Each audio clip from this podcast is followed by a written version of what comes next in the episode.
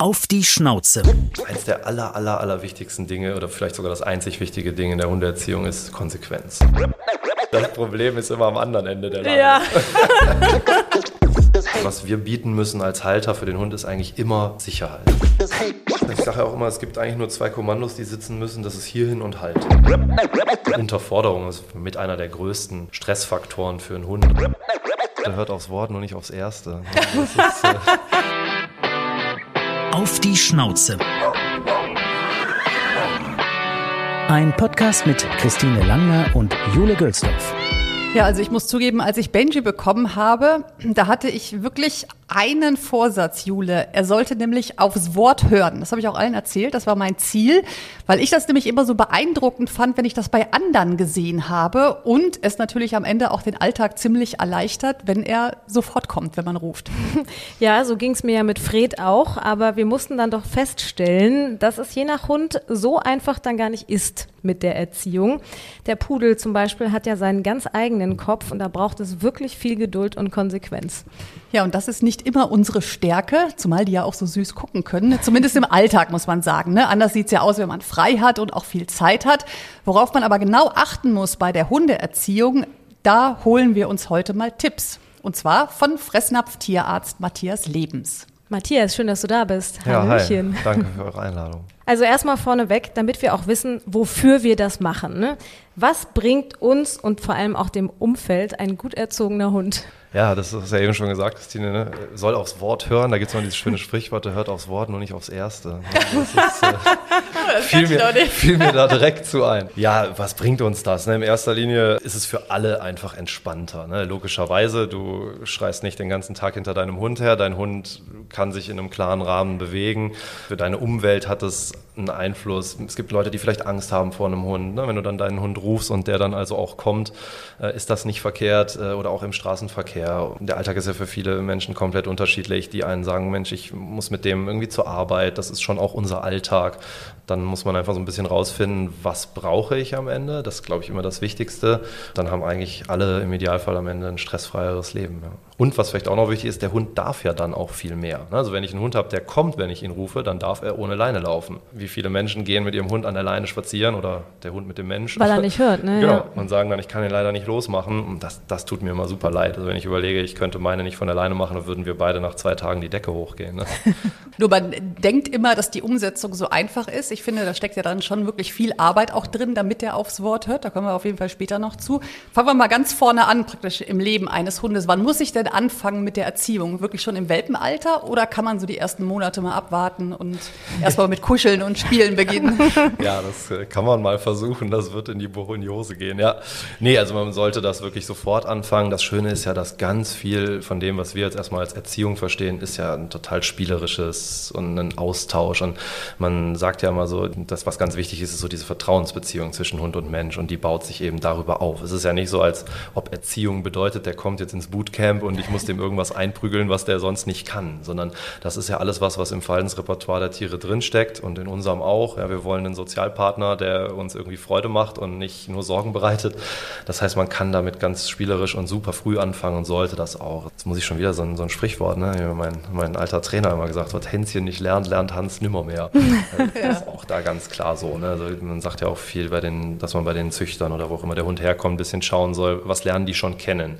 Und da sind ja selbst die ganz kleinen Würmer, die gerade so die Augen aufmachen, die lernen schon Dinge kennen. So banale Sachen, Regenschirm. Wobei so. ja trotzdem auch Hundetrainer sagen, man kann immer noch erziehen, auch wenn der Hund schon älter ja, ist. Nimm mir jetzt nicht meine Hoffnung, Nein, dass auch, mein Hund doch noch irgendwann wirklich aus Wort hört. Nein, absolut richtig. Also ich glaube, das Schlimmste, was du machen kannst, ist aufgeben. Ja. Ne? Oder was ich auch immer höre, du hast eingangs mit dem Pudel gesagt, musste ich auch schmunzeln, was ich immer wieder höre, ist ja auch so dieses, diese und jene Rasse, bei der ist immer schwierig. Klar, wenn du jetzt irgendwie so einen krassen, arbeitswütigen Border Collie mit so einem Monster Will to Please hast, dem ist mit Sicherheit etwas einfacher beizubringen. Oder einem Dackel beizubringen, der soll die Klappe halten. Das ist grundsätzlich einfach schwierig, weil irgendwann mal einer sich überlegt hat, ich züchte mal einen Hund, der bellt und mir zeigt, dass ich da was finde, wo der ist. Aber grundsätzlich ist das für viele Menschen, die ich kenne, auch einfach so eine kleine Ausrede. Aber ist es also tatsächlich nicht so, dass manche Rassen lernwilliger sind und manche eigensinniger? Weil zum Beispiel, muss ich jetzt mal sagen, also bei Benji steckt ja eindeutig der Pudel drin, deswegen ist es ja ganz schwierig für mich. Aber meine Schwester, die hat einen Cocker Spaniel. So sehr ich sie liebe, die kleine Emma, die, ich finde, sie ist deutlich dümmer als der Benji. Und dadurch macht sie einfach die Sachen viel schneller, die meine Schwester sagt. Komm, ich gehe ich geh mit der nächsten Phrase, ich gehe mit der nächsten Phrase rein. Das Problem ist immer am anderen Ende der Lage. Ja. Erstmal ist es ein ganz individuelles Thema. Ja? Also auch Rasse, da ist auch lange nicht A wie B. Und jetzt ist ein Pudel ja auch, wenn, wenn wir hier schon den Pudel mal nehmen, eine der intelligentesten Hunderassen auf der Welt, je nachdem, wie man es misst, aber ne, sind ja. ja doch recht schlau. Jetzt ist ja die Frage, ist der so schlau, dass dem einfach egal ist, was ihr von dem wollt? Oder, der, ne, oder, findet man einfach nicht den richtigen Zugriff? Und ich weiß noch, mit unserem allerersten Hund damals, da haben wir entschieden, uns einen Privattrainer zu nehmen, weil natürlich selber auch, klar, ganz viel Meinung, ganz wenig Ahnung. Und ich dachte, Mensch, da kannst du dem Hund ja mal beibringen, Fuß zu laufen. Das hat einfach nicht funktioniert. Und dann hat dieser Privattrainer, glaube ich, 20 Minuten gebraucht weil er einfach einen ganz anderen Weg, einen ganz anderen Ansatz gewählt hat. Und der ist ja von Hund zu Hund komplett unterschiedlich. Ne? Der eine zieht immer, weil er total ungestüm und aufgedreht ist. Mit dem muss ich vorher halt erstmal eine Runde spielen und den mal auspowern, bevor ich dem überhaupt was beibringen kann. Der nächste ist total auf dich fokussiert, ne, guckt dich die ganze Zeit an und sagt, was, was soll ich tun, was soll ich tun, ich biete schon mal was an. Mhm. Und da gibt es ja ganz viele so Streber, die dann übers Ziel hinausschießen und irgendwie alles anbieten, außer das, was du willst. Und es ist super unterschiedlich. Und man muss halt immer irgendwie diesen Zugang finden, mhm. dann wird das auch was. Aber ich glaube, am einfachsten ist, wenn wir so ein bisschen in der Reihenfolge bleiben. Ne? Also wenn ich einen Hund vom Züchter hole, ist der in der Regel zehn Wochen. Das heißt, der kommt nach Hause und dann fange ich an, schon, sage ich mal, an alleine mit ihnen zurückzuziehen, um bei Fuß zu gehen? Oder nee, nee. nee also das sind ja schon eher dann so komplexere Sachen. Ne? Ganz im Vordergrund steht erstmal das Kennenlernen, das Vertrauen. Also da ist jetzt, wenn wir von Wochen reden, da verlierst du ja nichts. Also dass du sagen kannst, in den ersten zwei, drei Wochen stärke ich einfach mal die Bindung, weil sonst ist da zwar jemand, der mich jetzt zurückzieht und mir was sagt, aber eigentlich habe ich irgendwie Angst vor dem. Das bringt ja auch nichts. Ne? Also das heißt, da ist super wichtig zu zeigen, ich bin immer da für dich, ich löse deine Probleme, nicht du meine Klar, da sind die noch ganz, ganz klein, da sehen die auch noch nicht viele Probleme, ne? aber das, da fängt das an und dass man einfach Sicherheit gewinnt, dass man auch so ein bisschen sich eingroovt. Man ist ja nicht nur der Hund, der irgendwie eine neue Situation hat, sondern wir ja genauso. Das heißt, da gehst du natürlich dann erstmal rein und das meine ich eben auch mit diesem Spielerischen. Das, was sind die ersten Dinge? Zum Beispiel, wenn ich dich fütter, dann setzt du dich hin. Im Idealfall, das mit dem Sitzen klappt ja meistens recht schnell. Mhm. Ähm, dann bleibst du so lange sitzen, bis das Futter da steht und ich dann sage, und los. Das sind so ganz Kleinigkeiten. Der Hund freut sich wie ein Schnitzel und rennt dann los und darf fressen und hat eine geniale Belohnung, hat was gelernt und dann kann man das immer weiter ausweiten und irgendwann bleibt er halt an der Straße sitzen und dann wird es eine, ich sag mal, eine relevante was relevant was Gelerntes. Ob der jetzt zu Hause vorm Futternapf sitzen bleibt oder nicht, ist ja eher so eine individuelle Entscheidung vom Besitzer, ob er das jetzt gut findet oder nicht. Aber dann kommen natürlich viel wichtigere Erkenntnisse dann irgendwann im Alltag, die, daraus, die darauf aufbauen. Es gibt ja ganz unterschiedliche Typen. Ne? Es gibt die, die lesen erstmal 87 Bücher, bevor der Hund da ist. Andere machen irgendwie Online-Kurse. Dann gibt es natürlich dieses klassische Welpenschule oder Einzeltraining, was würdest du da empfehlen oder würdest du auch sagen, ist individuell, wie jeder eigentlich so vom Typ oder Lust hat? Definitiv, ne, so muss man es irgendwie immer relativieren. Aber es ist mal auch das, wenn du einen neuen Hund bekommst, ist ja auch ganz oft nicht unbedingt ein Welpe. Also das heißt, wenn wir jetzt vom Welpen sprechen, um das mal so durchzugehen, dann würde ich wirklich schauen, dass ich bei dem, der, ja, zum Zeitpunkt des, des Einzugs mir irgendwie möglichst viel frei nehme und dass ich Zeit habe, diese Bindung aufzubauen. Das Ganze aber auch so steuere, dass ich nicht jetzt jeden Tag suggeriere, ich bin eigentlich 24/7 hier dein Party-Guest und äh, wir machen mal einen drauf, ne, sondern das sollte schon auch dann anfangen, da kommen wir dann sicherlich auch im Detail nochmal zu und dann ähm, nach dieser Zeit, und die würde ich auch unbedingt abwarten, weil da geht es erstmal nur um dich und den Hund und noch nicht um alles andere, ähm, würde ich schon sagen, dass Welpen zum Beispiel sehr davon profitieren, mit körperlich gleich starken anderen Welpen zu interagieren. Also diese ganz bunt gemischte Tüte, ich gehe mit meinem Yorkie-Welpen irgendwo hin, wo dann der Leonberger Welpe, der vielleicht ein halbes Jahr jünger ist, aber ungefähr zehnmal so schwer, das ist nur, nur, so als Hinweis, das ist nicht der Plan, sondern machen auch die meisten Hundeschulen, dass sie dann so, so gleiche Gruppen bauen. Ja, das ist super. Ne? Man spricht ja mal von der Sozialisierungsphase, dass die einfach auch lernen, mit anderen Hunden zu agieren. Wie habe ich mich zu verhalten? Was heißt es, wenn der quietscht? Ja, dann gehe ich runter oder mhm. lass den kurz in Ruhe. Das sind alles so Kleinigkeiten, die man da auch wieder spielerisch total gut lernen kann. Und nichts powert einen Hund so sehr aus wie das Spielen mit einem anderen Hund. Da kannst du noch so viel Fahrrad fahren und machen und tun. Ne? Dann fragt er eine Stunde später, was machen wir jetzt?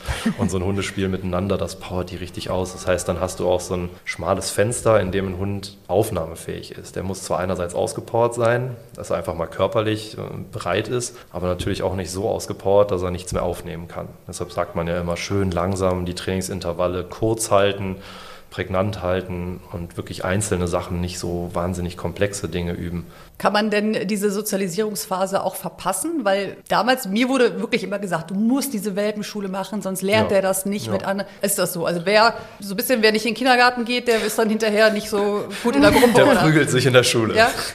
ja, kann sein, ja. Also auch da wieder ne, sicherlich individuelle Unterschiede, aber das ist so. Es gibt diese wichtigen Phasen, diese Prägephasen für die, für die Säugetiere, in dem Fall für die Hunde und in der Zeit passiert eine Menge. Das ist sicherlich nicht das Thema, das zu versuchen aufzuholen. Gar keine Frage. Aber du musst ja bedenken, wenn du jetzt einen Hund hast, der älter ist oder wo ich das nicht gemacht habe, der hat ja schon seinen Erfahrungsschatz. Der hat schon irgendwie so eine Festplatte, auf der ist eine ganze Menge drauf und je nachdem, was passiert, ruft er das ab. Und wenn er dann da was abruft, was du eigentlich nicht wolltest, weil das vielleicht mal in die Hose gegangen ist oder weil es vielleicht einfach auch nur anders war, dann hast du vielleicht ein Problem ab wann kann er sich wirklich was merken, würdest du sagen? Gibt es da so einen Zeitpunkt, dass man sagt, vier Monate, sechs Monate, da macht es Sinn, auch mal mit bei Fuß anzufangen oder so? Ja, schwierig. Also ich ja. würde das tatsächlich auch wieder ganz individuell abhängig machen.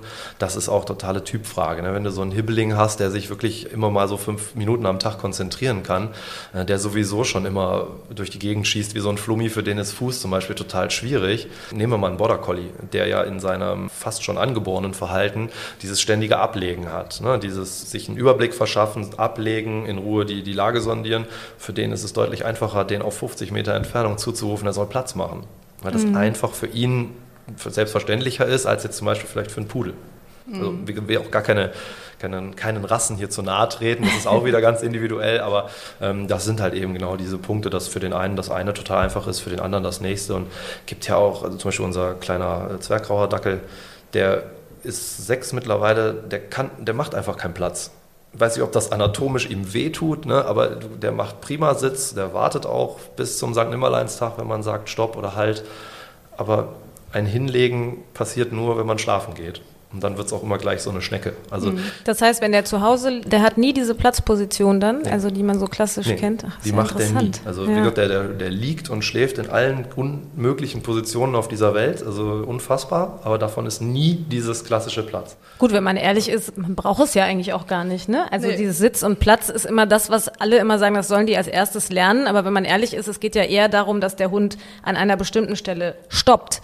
Aber ob der jetzt steht oder sitzt oder Platz macht, ist er dann eigentlich unerheblich, ne? Genau, eigentlich schon. Ich sage ja auch immer, es gibt eigentlich nur zwei Kommandos, die sitzen müssen. Das ist hierhin und halt. Dann bist du eigentlich für alle Situationen und Gefahren und was weiß ich, für alles gefeit. Was aber vielen Hunden hilft, ist so ein Zwischen-To-Do. Mhm. Und da sind diese Sitz und Platz, also ein Hund, der steht und du sagst halt, der wird auf einen Reiz gegebenenfalls viel eher wieder losrennen, als ein Hund, der Platz macht. Einfach mhm. weil der sagt, okay, ich muss jetzt erstmal aufstehen. Das, dann habe ich den ersten Befehl missachtet und dann laufe ich los, dann habe ich den zweiten missachtet. Also nicht, dass sie jetzt so reflektiert wären, ne? aber das ja, ja. hilft schon. Es gab zum Beispiel bei meinem Hund immer auch den Befehl, ähm, also sie ist eine Border Collie Mix Hündin, hat da so ein bisschen von dem Thema auch so in sich drin und immer wenn ich Platz gesagt habe, ging der Hintern quasi kerzengerade runter und du konntest an dem ganzen Hund sehen, ich bin in einer halben Sekunde auf Vollspeed, wenn du möchtest. Und deshalb hieß mein zweiter Befehl immer hinten auch Platz. Dann hat sie ihren Hintern quasi nochmal so umgebettet und hat auf dem Schenkel gelegen. Und in dem Moment war klar, jetzt kommt die zur Ruhe und mhm. alles andere war so dieses Zwischenplatz. Ja. deshalb sind oft so diese Zwischendinge auch an der, wo das auch cool ist, an der Straße. Man will ja natürlich, dass der Hund an der Straße im Idealfall automatisch anhält, falls er da mal ohne, ohne Leine ist und was weiß ich, was passiert, ein Ball auf der Straße, Taube oder was auch immer.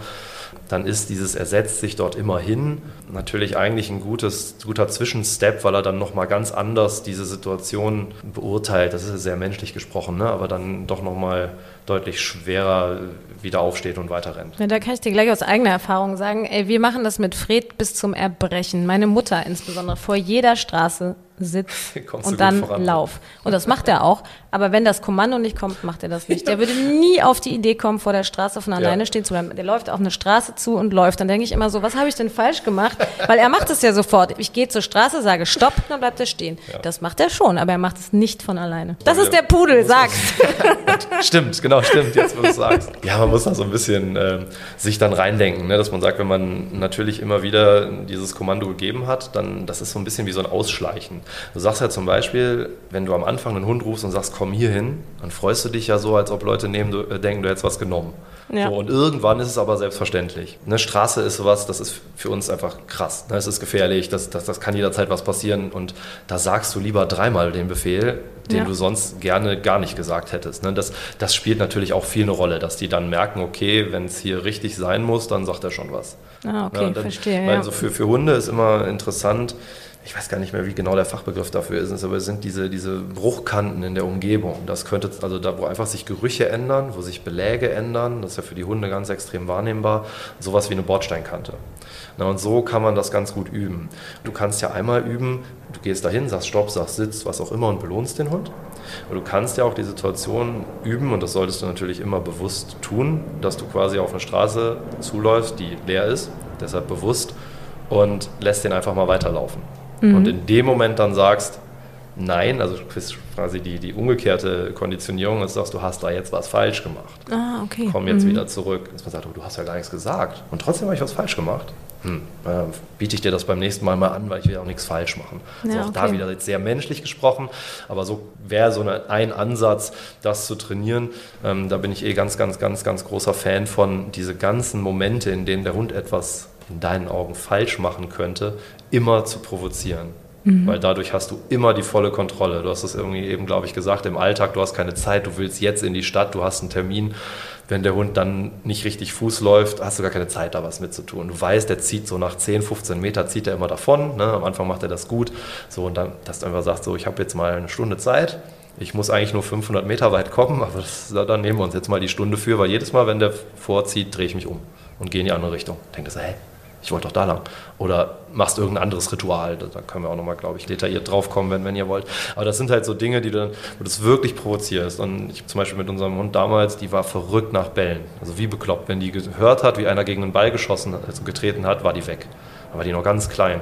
Ja, und dann haben wir das immer, versucht, immer weiter sie sozusagen desensibilisiert, bis ich irgendwann wirklich einen Ball auf eine Straße geschossen habe, um einfach zu wissen, was tut sie dann. Weil mhm. in dem mhm. Moment, in dem ich es nicht kontrolliere, kommt vielleicht das Auto. Ne? Und jedes Mal, wenn sie losgestartet ist, hat sie halt quasi kurz vor der Straße den Befehl bekommen, nein.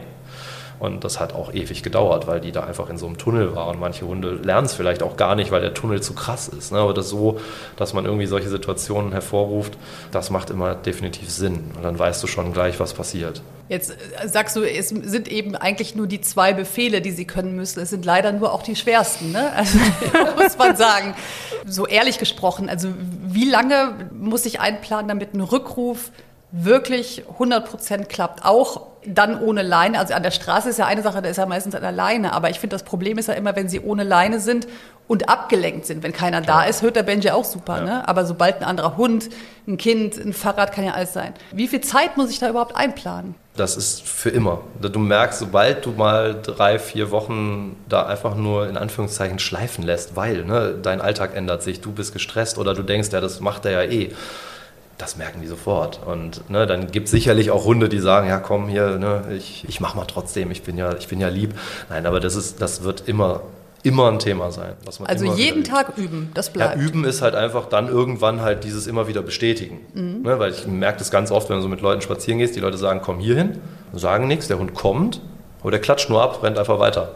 Und man ist ja im Gespräch, ist ja egal. Ja, wenn du das zehnmal machst, was lernt der Hund? Ja, die ruft, ah, dann komme ich mal, weil wenn ich gar nicht komme, finde die schon doof. Aber ich habe ja kein To-Do. Ich sage kurz Hi und renn weiter. So, und das, das ist das, was sich einschleicht. Wir sagen auch immer, der dreiste Greis zu unserer alten Hündin. Weil klar, wenn irgendwann wirst du weich oder du denkst so, ja, ist jetzt auch nicht ganz so wichtig. Und die ist vor ach, ist noch nicht so lange her, ist die taub geworden. Das haben wir am Anfang nicht gerafft. Wir haben am Anfang gedacht, so, was ist denn mit der? Die hört ja gar nicht mehr. Ne? Da war man richtig sauer auf den armen Hund, bis man irgendwann gemerkt hat, okay, sie hört auch nicht mehr, wenn die Breckis in den Metallen abfallen. Irgendwas stimmt nicht. Ne? Und da hast du das ganz krass gemerkt. Die hat einfach keinen Befehl mehr gehört über Tage, Wochen vielleicht und hat dann ganz schnell für sich entschieden, ja gut, die wollen ja nichts mehr von mir. Dann es ist ja nicht so, als ob sie nicht ohne Befehl auch gewusst hätte, dass man nicht den ganzen Tag Gras frisst oder mhm. Kaninchenköttel suchen sollte. Ne? Also mhm. deshalb, da muss man irgendwie immer dranbleiben. Natürlich dosiert und ausgewählt, nicht jedes Mal dann ausrasten, ist auch nicht nötig, aber dass man einfach immer wieder bestätigt und sagt, hey, das hast du wirklich gut gemacht und genau so will ich es und auch korrigiert, wenn es eben nicht ideal ist. Heißt also leider dieser Tag X, an dem der Hund alles kann und ab dann läuft es von alleine, den gibt es nicht. nee, den gibt es nicht, den gibt es ja bei uns ja, Menschen was, irgendwie auch nicht. Nur was heißt korrigiert? Ne? Also was mache ich, wenn ich rufe und er kommt nicht? So, dann wedel ich mit dem Leckerli, er kommt nicht, genau. weil er gerade buddelt oder was. Ne? Was mache ich? Eins der aller, aller, aller wichtigsten Dinge oder vielleicht sogar das einzig wichtige Ding in der Hundeerziehung ist Konsequenz. Also wenn du was willst, dann muss es auch passieren. Und es hat mal, da war ich noch ganz klein, nein, da hatte ich meinen, meinen zweiten Hund, da hat mal eine, eine andere Spaziergängerin zu mir gesagt, wenn, wie hat gesagt, wenn du eh erwartest, dass der Hund jetzt nicht hört, dann ruf halt lieber nicht. Und da steckt halt wahnsinnig viel Wahres drin. Natürlich gibt es also gibt's Situationen, in denen musst du es versuchen, in Anführungszeichen. Ne? Aber deshalb auch wieder, provozierst, geh irgendwo hin, wo es egal ist und wo du auch weißt, dass Ablenkung da ist. Also sprich andere Hunde, Hundewiese ne? oder sowas. Und du weißt, okay, wenn ich jetzt rufe, dann muss ich das auch einfordern. Und rufen, komm hierhin, heißt nicht, einfach zum Beispiel, höre ich auch ganz oft, die Leute rufen einfach nur einen Namen. Benji, was? Benji, Benji, Benji. Der Hund denkt sich, ja, ist mein Name, was soll ich denn machen? Also, dass man immer das verknüpft mit dem Kommando und dann im Idealfall in, in Reichweite ist. Deshalb benutzen viele Menschen ja auch eine Schleppleine, weil sie eben sagen, ich kann den dann nicht fangen gehen. Das kann ich auch verstehen, kann natürlich nicht jeder. Und, aber das wäre eigentlich die Konsequenz, dass du also quasi wirklich einforderst, zu dem Hund hingehst, ihn aus der Situation rausnimmst, ihm im Idealfall nicht strafanleinst, ja, weil das Anleihen soll ja keine Strafe sein, aber einfach aus der Situation rausnimmst und mit dem gehst. Und dann ist dieses Mega-Highlight Hundewiese, anderer Hund auf einmal weg. Und ne, so, dass du einfach so ein bisschen Konzentration einforderst. Aber viele machen es halt auch halt, die lassen den Hund los auf der Hundewiese. Der Hund ist super heiß, der war jetzt schon drei Stunden spazieren, freut sich schon den ganzen Tag auf die Hundewiese und dann spielt er fünf Minuten. Äh, Benji, wir gehen jetzt.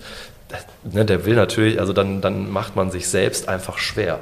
Wenn man weiß, ich habe einen Hund, der das kann, kann man das machen. Aber wenn man weiß, der, der macht es eh nicht, dann lieber lassen. Dann lieber warten, bis er müde ist, bis er dich eh gerade anguckt, bis er dich eh aufsucht zum Beispiel. Ihn dafür belohnen, dass er hin und wieder mal bei dir vorbeiguckt. Es gibt ja auch Leute, die mit dem Hund spazieren gehen und du weißt überhaupt nicht, dass die einen Hund haben, weil der immer irgendwo im Wald ist, irgendwo 20 Meter vor oder dahinter. Und dann solch, gerade solche Hunde macht es Sinn, immer mal wieder, wenn sie denn vorbeikommen, zu sagen, hey, fein und voll gut, dass du da bist und irgendwie mit Belohnung zu arbeiten. Ja, aber ich finde, das ist ja, ähm, also natürlich, wir können jetzt tausend Einzelsituationen besprechen, aber ich finde trotzdem ist das ein gutes Beispiel. Du sagst, dann lass ihn erstmal spielen. Wenn der aber, wenn ich aber weiß, der kann nicht mit allen Hunden und jetzt ist, war der drei Stunden zu Hause, jetzt will der spielen, dann mache ich ihn gerade von alleine, dann spielt er mit zwei, dann sehe ich aber, oh, da hinten kommt XY, das geht nicht gut. Ja. Das heißt, dann muss ich ihn ja rufen und dann müsste er ja kommen, auch wenn er erst fünf Minuten spielt. Ne? Ja. Genau, das ist also im Endeffekt, darauf soll es ja auch hinauslaufen. Ne? Also das ist ja im Endeffekt jetzt einfach nur das, was du während des Trainings machst. Dass mhm. du da nicht sagst, okay, lauf los, ah nee, doch nicht. ne? ähm, so, sondern dass du da versuchst, wieder mit dem Provozieren, ne? du schaffst ein sicheres, kontrollierbares Umfeld und wenn es nur eine Freundin ist, mit der du dich verabredest und fernab der Hundewiese bist, da kommt ja wirklich alles zusammen, was nicht zusammenpasst. ne? Und dass du einfach guckst, so, ich habe einen Hund, der ist super draufgängerisch, ich habe einen, der ist total zurückhaltend, ne? dass man ihm ein Umfeld sucht, einen Hundefreund, wie man so schön sagt, dann vielleicht und dann das erstmal dort übt. Ne? Oder dann vielleicht wirklich erstmal mit einer Schleppleine unterwegs ist und erstmal ganz alleine übt. Also ist ja logisch, bevor der nicht einfach sonst immer kommt, ist Hundewiese ist quasi Endgegner. Mhm. Ja. Und man muss, glaube ich, auch ein bisschen die Scham übrigens loswerden, das dann auch durchzusetzen, weil du gesagt ja, hast, wenn du ja. rufst, muss er auch kommen. Und ich hatte echt manchmal so ein paar Situationen, was weiß ich, weil der Fred war irgendwo und ich habe ihn dann gerufen und dann kommen Spaziergänger und er hört nicht. Das findet man natürlich auch super unangenehm, wenn man immer so nochmal und nochmal und nochmal und die denken sich so, mm, ja genau, dein Hund super erzogen läuft. Voll. Aber man muss es dann durchziehen. Und du musst auch ne? bedenken, wenn Leute da sind, die zum Beispiel Angst vor deinem Hund haben und du fängst an, deinem Hund hinterher zu schreien, dann kriegen die ja noch viel mehr Angst. Naja, weil sie sich denken, so ja Kinder. super, der hört gar genau, nicht. Genau, der hört nicht, jetzt ja. schreit die schon fast panisch. Der ist auch noch gefährlich. Also das ist ja total schwierig, was dann an Situationen so passieren könnte. Ja. Und ich dann manchmal denke, okay, jetzt einfach die Klappe halten, weil sie würde jetzt eh nicht kommen.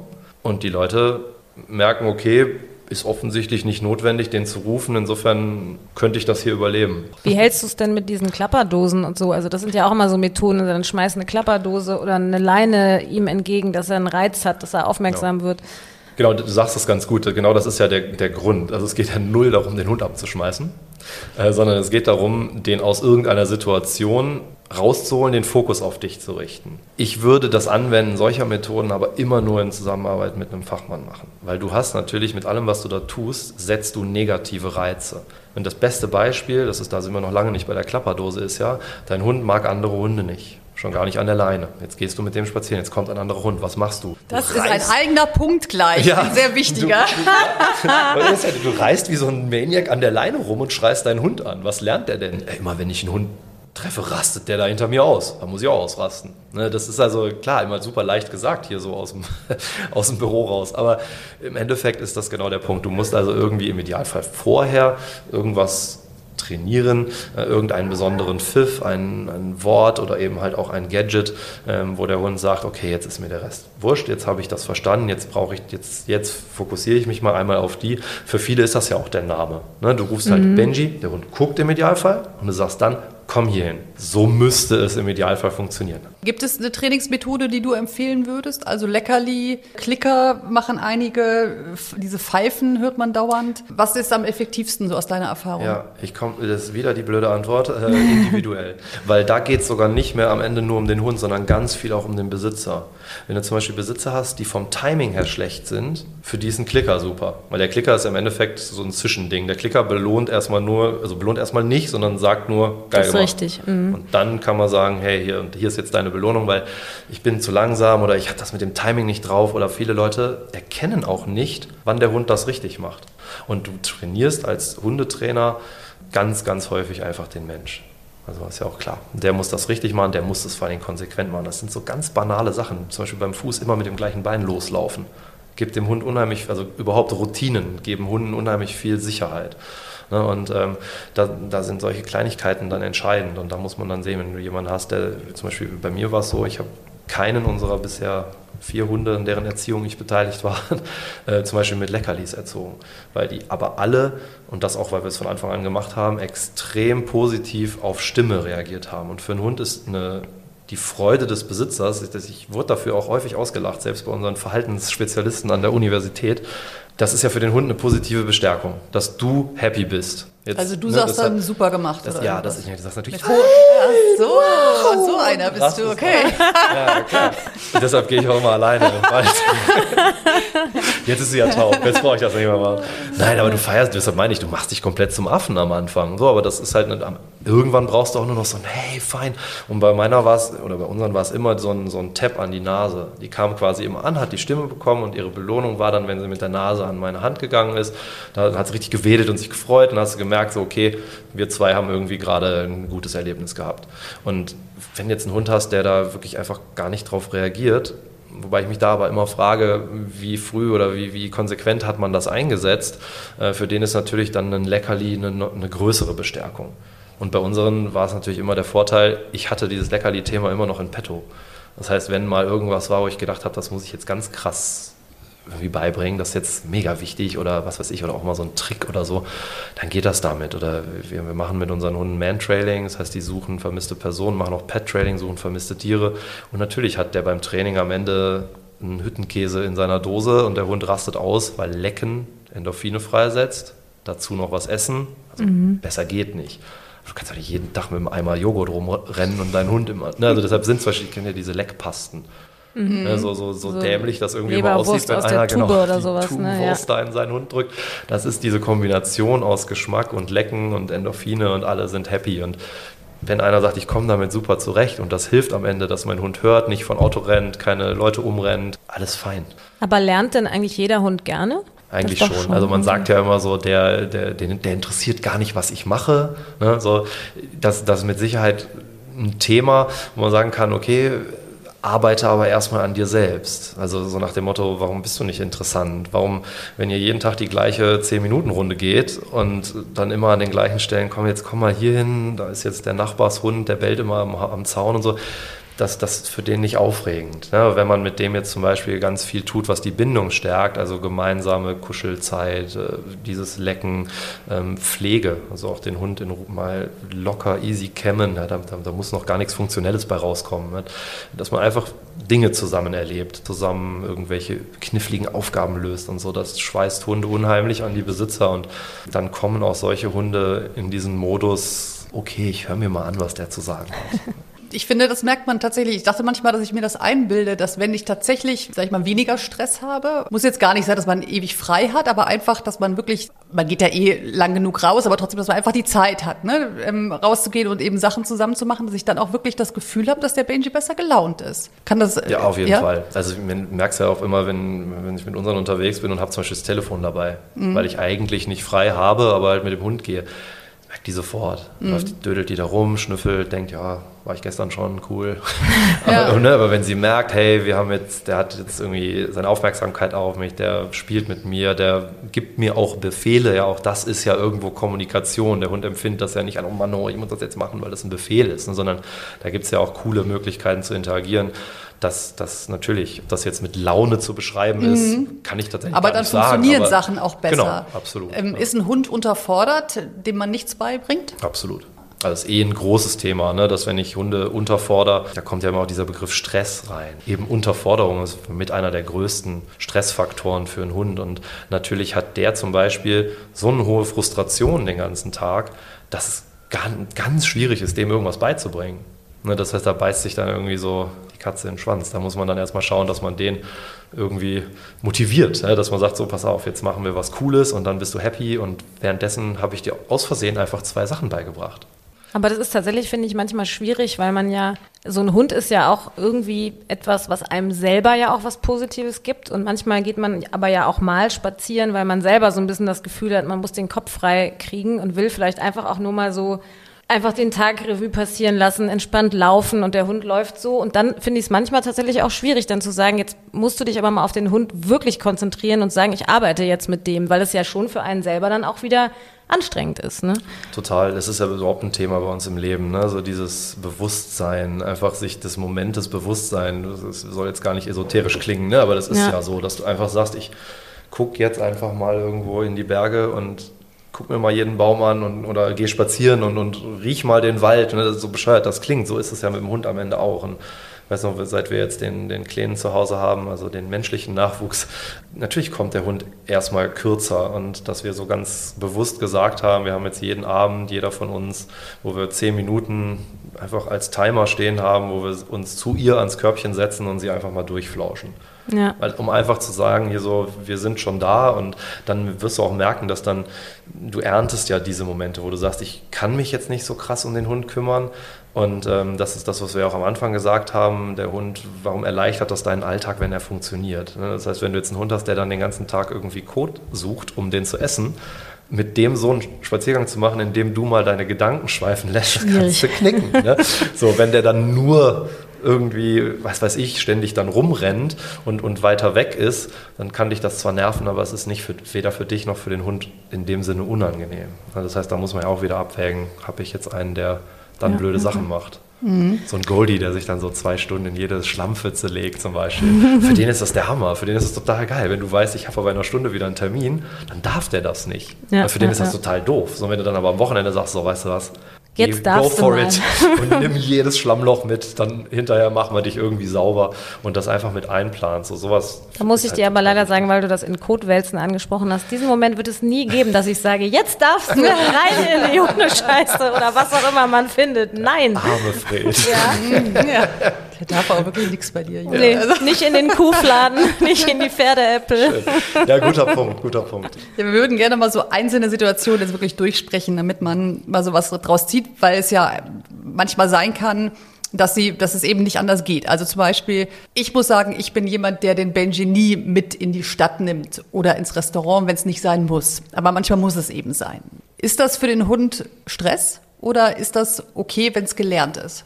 Genau, also das, was, du zuletzt ansprichst, das ist einfach, wenn es eine bekannte Situation ist, das ist wie bei Menschen auch. Ne? Alles, was du zum ersten Mal machst, stresst dich total. Und wenn du dann gemerkt hast, okay, ich überlebe es und eigentlich ist es sogar cool, hast du weniger Stress. Ne? Und genauso ist es beim Hund auch. Natürlich auch wieder total individuell. Es wird Hunde geben, die jedes Mal allein schon Durchfall kriegen, wenn sie im Fernsehen die Stadt sehen, ne? weil sie einfach total, total auch hochdrehen und das nicht richtig filtern können. Und ich finde, das ist auch so ein, so ein Punkt in der Hundeerziehung, was wir bieten müssen als Halter für den Hund, ist eigentlich immer Sicherheit. Du wirst merken, mit jedem Hund, der irgendwo mit ein Problem hat, ist es immer am Ende deine fehlende Sicherheit, die du bietest. Also sprich, wenn der ein anderer Hund kommt und sagst, mit dem geht das gar nicht, dann ist eigentlich im Hund der Gedanke, Gedanke wieder sehr menschlich, aber einfach der Gedanke, so ich muss das regeln, mein Frauchen macht das nicht.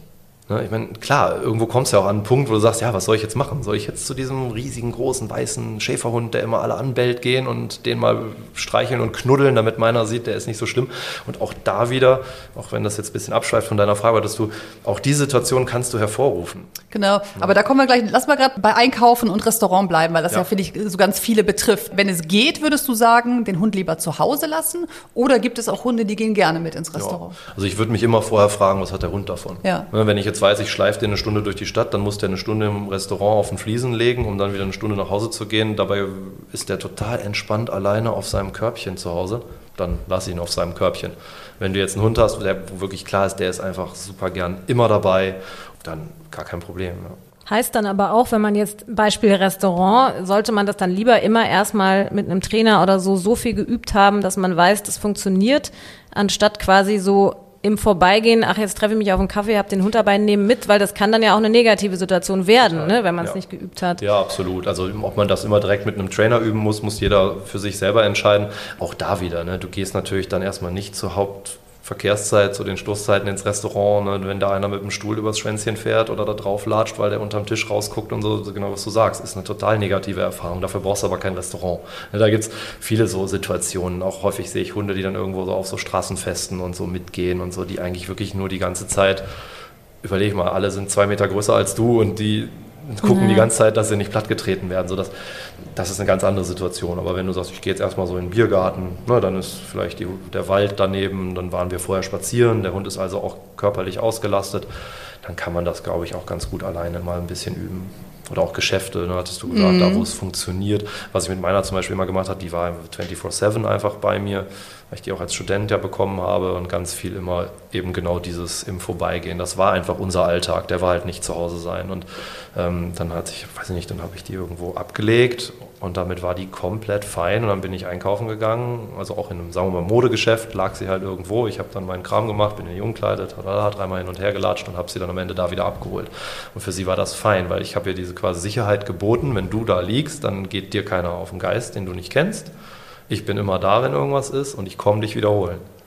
Heikles Thema Fahrräder. Als der Benji jünger war, ist der wirklich hinterhergerannt wie irre. Also und der ist schnell. Und, ähm, aber ich habe immer gesagt, was soll ich denn machen, um es zu üben? Müssen wir ja rausgehen und er, muss, und er muss ohne Leine sein. Ne? Also wie wie würdest du daran gehen? Ähm, ihn erst eben laufen lassen, bis er es irgendwann kapiert hat? Oder wie, wie hätte man es besser üben können? Ja. Hättest also mich fragen können, ob ich das Fahrrad ja. mache, was immer an dir vorbeifährt und dann immer schön genau. wieder und zurückrufen und zurückrufen. Genau. Bis entweder der Hund oder du umkippen. Ja, genau. ja, auch da, das ist wieder ein ganz langfristiger Plan. Im Idealfall passiert das ja gar nicht. Also ist natürlich leichter gesagt als getan, aber im Endeffekt ist ja dieses Fahrradjagen oder Joggerjagen oder so, ist ja eigentlich boah, cool, da passiert was. Stimmt, jagen finde ich als Hund ja eh geil. Da gucke ich mal, ob ich, den, ob ich den noch erwische. Und dann ist ja auch die große Frage, was macht er dann? Rennt er nur vorbei, beißt er in den Reifen oder sogar ins Bein? Dann wird es natürlich blöd. So. Und auch logisch zu sagen, mach einfach, bis du es gelernt hast, das, das hält halt bis zur nächsten Kreuzung. Je nachdem, wo du wohnst. Und deshalb ist auch ganz, ganz entscheidend, einfach so möglichst früh diese Dinge eben kennenzulernen. Wir hatten zum Beispiel, unsere erste Hündin hatte ein Riesenproblem mit Skateboards und hat das, was du gerade mit den Fahrrädern beschrieben hast, mit Skateboardfahrern gemacht und die sind nicht so schnell wie ein Radfahrer. Das ja. heißt, die hat sie immer gekriegt. Ja. Die hat auch gar nichts gemacht. Die fand das nur mega, dass die so rappelig fuhren und dass das irgendwie sich bewegt hat. Und im Endeffekt kann man nur sagen, dann dem Tier einfach suggerieren, das ist normal. Ne? Das ist also was, da setze ich mich drauf. Da ist wenn da jemand anders drauf sitzt, ist das auch völlig normal. Und dem einfach beizubringen, dies ist ein Fahrrad. Das Fahrrad ist völlig neutral für dich. Das ist weder happy noch die mega Gefahr. Ne? Und dann einfach sukzessive mit ihm zu üben, ihm immer wieder diesen Situationen auszusetzen. Und gerade wenn die so ganz klein sind, hast du ja auch noch so die, dieser Radius. Genau, das haben wir ja. Und dann ist er immer wieder hinterhergerannt. Wie, wie, alt war, wie alt war er? Also, ja, also das hat da, ja, schon, das hat schon so angehalten, bis er so anderthalb war, würde ich so sagen. Ne? Bis er dann wirklich das mal im Griff hatte. Das hat dem einfach Spaß gemacht. Ne? Ja, also, und das der Fahrradfahrer im Zweifel schreit er noch total lustig und wird schneller. Und mega, mega Spiel. Ja. ja, das ist ja immer das ist auch ein ganz großes Problem in der Hundeerziehung, ist das Thema Selbstbelohnung. Ne? Weil der Hund hat ja, der hat ja mega den geilen Effekt. Das wären wir wieder wie beim, darf ich das Wort sagen, beim Scheißefressen? Ja, beim Kotfressen. Ich ja auch schon Die gesagt. belohnen sich ja jedes Mal selbst. Ja. Das ist ja jedes Mal so, ja, der ruft zwar, aber boah, geil. und das ist halt echt ein Thema. Und da kann man nur gucken, dass man das so häufig wie möglich vermeidet. Was zum Beispiel hilft, wenn das irgendwann mal schon so tief drin hängt, dass man in diese Situation anders verknüpft. Mhm. Er verknüpft ja jetzt, Fahrrad kann ich jagen, macht Spaß. Dass du dann verknüpfst, Fahrrad heißt, gucke ich sie an, kriege ich vielleicht ein Leckerchen oder wirft sie mir mein tolles Spieli in die andere Richtung. Ne? Also, dass du, ja. das ist auch wieder eine Art der Konditionierung, dass du Dinge anders verknüpfst. So ein bisschen wie dieser klassische Pavlovsche Hund. Es klingelt, mhm. es gibt Essen. Jetzt hat das Klingeln ja nichts mit dem Futter zu tun. Aber das ist einfach, dass man das anders konditioniert. Sagt, du siehst jetzt einen Reiz, der eigentlich unerwünschtes Verhalten nach sich zieht. Jetzt machen wir mal ganz anderes Verhalten. Und dann ist auch wieder der große Tipp, mach es in kontrollierter Umgebung, gib Jule das Go und äh, sag, fahr jetzt mit dem Fahrrad hier lang. und in dem Moment und hätte man das, das dann mit Schleppleine gemacht, also um dann ihn auch zurückzuziehen, wenn er nicht hört? Oder ist das dann auch wieder kontraproduktiv? Ja, um irgendwie Kontrolle auszuüben, kann man das machen. Darfst natürlich nicht vergessen, du setzt damit auch wieder einen negativen Reiz. Ne? Also das, mhm. das, ist immer die Frage, wie, wie oft und wie häufig kann ich das machen und wozu führt das überhaupt? Ne? Also das ist ja eigentlich nur die Endlösung. Er lässt es dann ja nie, sondern ich schnapp ihn mir nur irgendwie. Ja. Im blödsten Fall tue ich mir noch selber weh. Das heißt, ja, klar, ehe der einen Menschen anfällt, der auf dem Fahrrad sitzt und dann irgendwie ein Kind, eine Omi oder Die egal 85-jährige Omi vom Fahrrad genau, haut. Ja. Gar keine Frage. Da musst du irgendwie weiterhin Kontrolle ausüben. Aber ähm, im Idealfall sind das immer so Umlenkungen. Am Anfang sollte er das Fahrrad vielleicht zum Beispiel gar nicht erst wahrnehmen. Aber da denke ich mir, also das denke ich mir so selber so als Hundehalter auch, das ist so ein bisschen in die Tasche lügen, weil in dem Moment, in dem ich zu langsam bin, nimmt er es wahr und da hat er ja nie gelernt, dass das mit der Situation zusammenhängt. Mhm. Deshalb am Anfang einfach erstmal üben, dass er es am besten gar nicht erst wahrnimmt und dann diese Wahrnehmung immer mehr reinsickern lassen. So nach dem Motto, ah, jetzt ist der schon zu weit weg oder so Späße. Ne? Also, dass mhm. er einfach immer wieder merkt, okay, lohnt sich auch gar nicht, weil aber, Frauchen ist viel cooler. Aber warum machen das so viele? Denken die, das ist was zu jagen oder ja, ist das die Geschwindigkeit das ist, oder was ist das? Genau, ist so eine Mischung aus, aus Jagdinstinkt, also dieses, da, da geht was schnell weg. Also mhm. für Hunde immer, deshalb ist ja auch der Ball interessant, den man wirft oder, oder eben logischerweise auch die Katze. und äh, klar, und dann kommt eben dazu, dass die total coole Sachen machen. Ne? Die zappeln, die schreien. Wie das Kaninchen. Du kannst da hinterher rufen, so, einfach hinlegen, nichts tun. Ja, es ist total schwierig. Es gibt zum Beispiel eh ganz viele Situationen in der Hundeerziehung, wo eigentlich du gar nichts mehr machen kannst. Zum Beispiel springen. Kennt ihr ja bestimmt auch. Der Hund ist klein und süß und alle sagen, du bist ja süß, ach guck mal, der Hund springt auch, ist ja nicht so schlimm. Gleicher Hund, zwei Jahre später, 25 Kilo, war gerade im mhm. besagten Matschloch. Mhm. Wo ist die Haftpflichtversicherungsnummer? Ne? Ja, also deshalb, da muss man ganz häufig auch mit den, mit den Leuten reden, was jetzt schwierig ist mit mhm. so einem mhm. Fahrrad. Und das ist auch vielleicht letzter Punkt dazu, bisschen auch wie das äh, Verjagen und Bebellen im Hausflur oder am Zaun. Der Hund belohnt sich selbst, weil derjenige geht ja weiter. Logisch, was soll der auch machen? Der fängt ja nicht an, da zu zelten, bis dein Hund endlich die Klappe hält. Mhm. Und so hat er natürlich auch ein, ich habe dieses Fahrrad verjagt und kommt ganz stolz zurück. Also das ist mhm. für den ja einfach eine ganz andere Wahrnehmung als für mhm. dich. Und da muss man sich immer so ein bisschen reindenken, was ist der Grund und wie kann ich den umlenken? Also offensichtlich findet er ja dieses Jagen total toll, dann kann er ja in dem Moment vielleicht auch einfach ein cooles Spielzeug jagen, in meiner Reichweite. Das muss, finde ich, muss man aber erst mal wissen, ne? weil tatsächlich, ich halte immer gedacht, auch ist ja süß, wenn die an einem hochspringen, weil der will ja sich auf sich aufmerksam machen, will kuscheln oder mich begrüßen. Ne? Bis unser Hundetrainer dann mal gesagt hat, nee, nee, das ist eigentlich dreist, dass der dich anspringt, weil der sagt so, hey, hier bin ich. Ne? Wirk mir mal was hin, sagt ähm, er eigentlich. Ja. Das muss man ja auch erstmal wissen. Ne? Total, das ist ja das, ne? du musst irgendwie, das ist so Interpretationssache. Ganz mhm. viel ist dann auch so menschlich und auch, und ich finde zum Beispiel, wenn du einen Hund hast, der einfach komplett ausrastet, wenn du kommst, das ist doch mega. Ja. Warum haben wir denn ja, die Hunde? Ne? Das auch, ist was fürs Herz, du freust dich wie ein Schnitzel, du würdest ja selber gerne an dem hochspringen. Mhm. So, ne? Aber dann muss es halt halt irgendwie, ja, wie soll man sagen, es muss alles irgendwo einen Kanal haben. Wenn du jetzt, wenn er weiß, okay, mit mir kannst du das alles machen, aber bei dem Kind im Wald bitte nicht, dann ist das ja auch fein. Das ist genauso wie ein Hund, der ins Bett darf. Auch ein Riesenthema, wo ich sagen würde, würde ich mit Sicherheit niemals pauschal jedem Hund erlauben. Aber es gibt ja Hunde, die können das durch, durch die mannigfaltige Erziehung und, und, und Sozialisierung drumherum auch einschätzen. Und es gibt ganz viele, die können es nicht. Mhm. Und ich finde es einen Riesenunterschied, ob der Hund bei mir zu Hause im Bett ist oder ich bin in einem Hotel oder bei Freunden und der Hund springt auch den ganzen Tag ins Bett. Mhm. Und da war ich vielleicht dann vorher am Strand, weil ich im Urlaub bin. Und das, das muss vielleicht nicht sein. Und muss auch wieder am Ende jeder selbst beurteilen. Aber das sind ja, wir nennen das immer die Geister, die du riefst. Mhm. Das ist das Lieblingsthema in unserem Podcast. Hund im Bett oder im Körbchen. Ja. Wie ist es bei dir zu Hause? Definitiv im Körbchen. Ja? ja. Nie im Bett? Nein. Also du gehst dann zum Kuscheln zu ihm runter, oder? Genau, wie ich eben sagte, ne, dann gehen wir ans Körbchen. Manchmal treffen wir uns auch irgendwo auf dem Teppich. Muss nicht das Körbchen sein, wenn sie Ruhe haben wollen, dann sollte man sich auch nicht ins Körbchen setzen.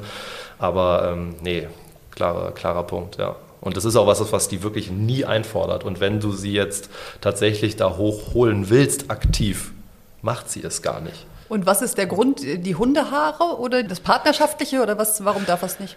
Ganz viele Gründe eigentlich. Ne? So am Anfang war es immer so ein, so ein Thema auch von Respektthema. Ne? Man hatte, sagte dann auch, okay, äh, es gibt nicht mehr so diese krasse wie soll man sagen, diese, diese krasse Formulierung von Hierarchie und so, da ist man ja doch ein bisschen von abgerückt auch in der, in der Fachwelt zum Thema. Aber natürlich spielt es eine Rolle, einfach Grenzen zu setzen. Und auch da wieder haben wir gesagt, okay, der Hund darf alles auf Fragen. Also wenn er fragt, den Hund also Kopf aufs Bett legt und man sagt, okay, da komm halt. Das, das ist was ganz anderes, als wenn der einfach frei entscheidet, ich mache das jetzt mal. Und wenn der, und der weiß genau, er darf es nicht und wenn der aus dem Haus ist, mache ich es. Mhm. Und in dem Moment wird es eine Frage des Gehorsams, in Anführungszeichen, mhm. des Respekts. Das war, glaube ich, mal so das Ursprüngliche, aber logisch, also es muss auch selber, jeder selber entscheiden. Ne? Aber mhm. wenn ich sehe, wo so tagsüber überall drin gespielt wird und was man alles so einsammelt und äh, dann, dann darf man Hund sein da draußen und dann darf ich bei mir zu Hause Mensch sein und habe das mhm. halt nicht im Bett. Und wenn man das, wenn der das zum Beispiel zuerst durfte und dann merke ich so, eben dann irgendwann, gut, jetzt ist er so groß und so, jetzt will ich es auch nicht mehr. Wenn ich es ihm dann wieder wegnehme und nicht mehr, ist ein Hund dann traurig oder ist das auch schon wieder zu menschlich gedacht? Ja, genau. Ich glaube, das Gefühl Trauer ist menschlich. Der ist natürlich in dem Moment frustriert, auf jeden Fall, weil der etwas nicht darf, was ja in dem Moment zu seinem natürlichen Verhaltensrepertoire gehört. Aber da geht's, dann kommst du direkt wieder in dieses alternativen Thema. Ne? Also wenn mhm. du dann nicht sagst, guck mal, hier ist ein Küchenhandtuch, kannst dich auch drauflegen, sondern sagst mal, hier haben wir ein schönes Memory Foam, Dreamy Kissen, da können wir mal zusammen drauf abchillen. Nein, ne, aber dass man das einfach eben, eben nicht als, als Wegnahme oder als Strafe das quasi benutzt, mhm. sondern einfach sagt so, komm, jetzt ist Schluss oder was viele machen, ne, das macht zum Beispiel meine Mom so, finde ich auch völlig okay, sagt, auf dem Sofa ist eine Ecke, da ist eine Hundedecke, da darfst du auch drauf, da darfst du auch gerne hin, wenn wir nicht da sind, ähm, der Rest ist tabu. Ach, Matthias, man könnte stundenlang noch mit dir weiterreden, aber zum Schluss kann man, glaube ich, festhalten, eigentlich darf der Hund alles, nur wir müssen es entscheiden, dass es darf, oder? Ja, total. Also da muss jeder einfach selber wissen, was für, für ihn oder sie okay ist. Ich sag mal, solange kein anderer damit irgendwie beeinträchtigt wird. Ne? Und wenn du das auf die einzelnen Befehle runterbrechst, finde ich auch nochmal einen ganz wichtigen Punkt, den ich ganz häufig sehe, den, den man besser machen könnte, wo, wo Potenzial drin steckt. Ähm, wenn ich einem Hund einen Befehl gegeben habe, sei es einfach nur komm hier hin, ich hatte das ja eben gesagt, die kommen dann und rennen wieder weg, schaut mal, dass ihr alle Befehle immer selber auflöst. Also da kann man ja am Anfang mit anfangen, der Hund kriegt was zu fressen, du sagst Sitz, der Hund guckt dich an, der Napf steht und er steht da so lange und der Hund sitzt so lange, bis du sagst, okay. Oder halt ne, jedes andere Lauf Wort. oder genau. irgendwas, genau. genau. Aber das, damit kann man das ist am einfachsten. Weil jedes Mal, wenn er vorher losrennt, nimmst du den Napf wieder weg und sagst, nein, Sitz. Also das ist easy. So, und dann geht das ja immer so weiter. Und ich nehme zum Beispiel das Beispiel Halt. Der Hund läuft auf den Weg zu und da kommen jetzt 20 Fahrradfahrer. Und du rufst Halt. Wenn der jetzt einfach nach drei Sekunden entscheidet, jo, habe ich gemacht, jetzt gehe ich doch weiter, habt ihr, ne, ist die Situation ja dennoch gefährlich. Und das ist super wichtig, finde ich, dass man immer selber sagt, komm hier hin und dann bleibt der Hund so lange bei einem, bis man sagt, okay. Und gerade am Anfang, wenn man merkt, oh, der ist noch total hibbelig, ja, kannst du auch einfach direkt okay sagen. Mhm. Kannst ihm auch mal so ein blödes Okay hinterherrufen, so nach dem Motto, ich habe es aber aufgelöst. Ne? Aber eigentlich geht es darum, dass man eben dann immer wieder sagt, ich entscheide hier, das hat auch gar nichts mit Unterjochung und Respekt, also damit zu tun, überhaupt nicht, sondern einfach einen klaren Rahmen, Sicherheit, du entscheidest, was gut für den Hund ist, in Anführungszeichen, und er weiß, ich kann mich darauf verlassen, wenn der okay sagt, kann ich auch wieder laufen und werde nicht angemotzt, das ist ja für den auch eine Sicherheit, dass du nicht böse bist. Mhm. Ja. Also, ich nehme auf jeden Fall viel mit aus dieser Folge. Vielen Dank. Dankeschön. Ja, gerne, gerne. Auf die Schnauze. Ein Podcast mit Christine Langner und Jule Gülsdorf. Hat euch die Folge gefallen? Abonniert und teilt auf die Schnauze gerne und lasst bei Apple Podcast eine positive Bewertung da. Bei Fragen und Anregungen schickt gerne eine Mail an auf die Schnauze Podcast at gmail.com. Bei Instagram at auf die Schnauze. Auf die Schnauze. Haustiere und ihre Promis.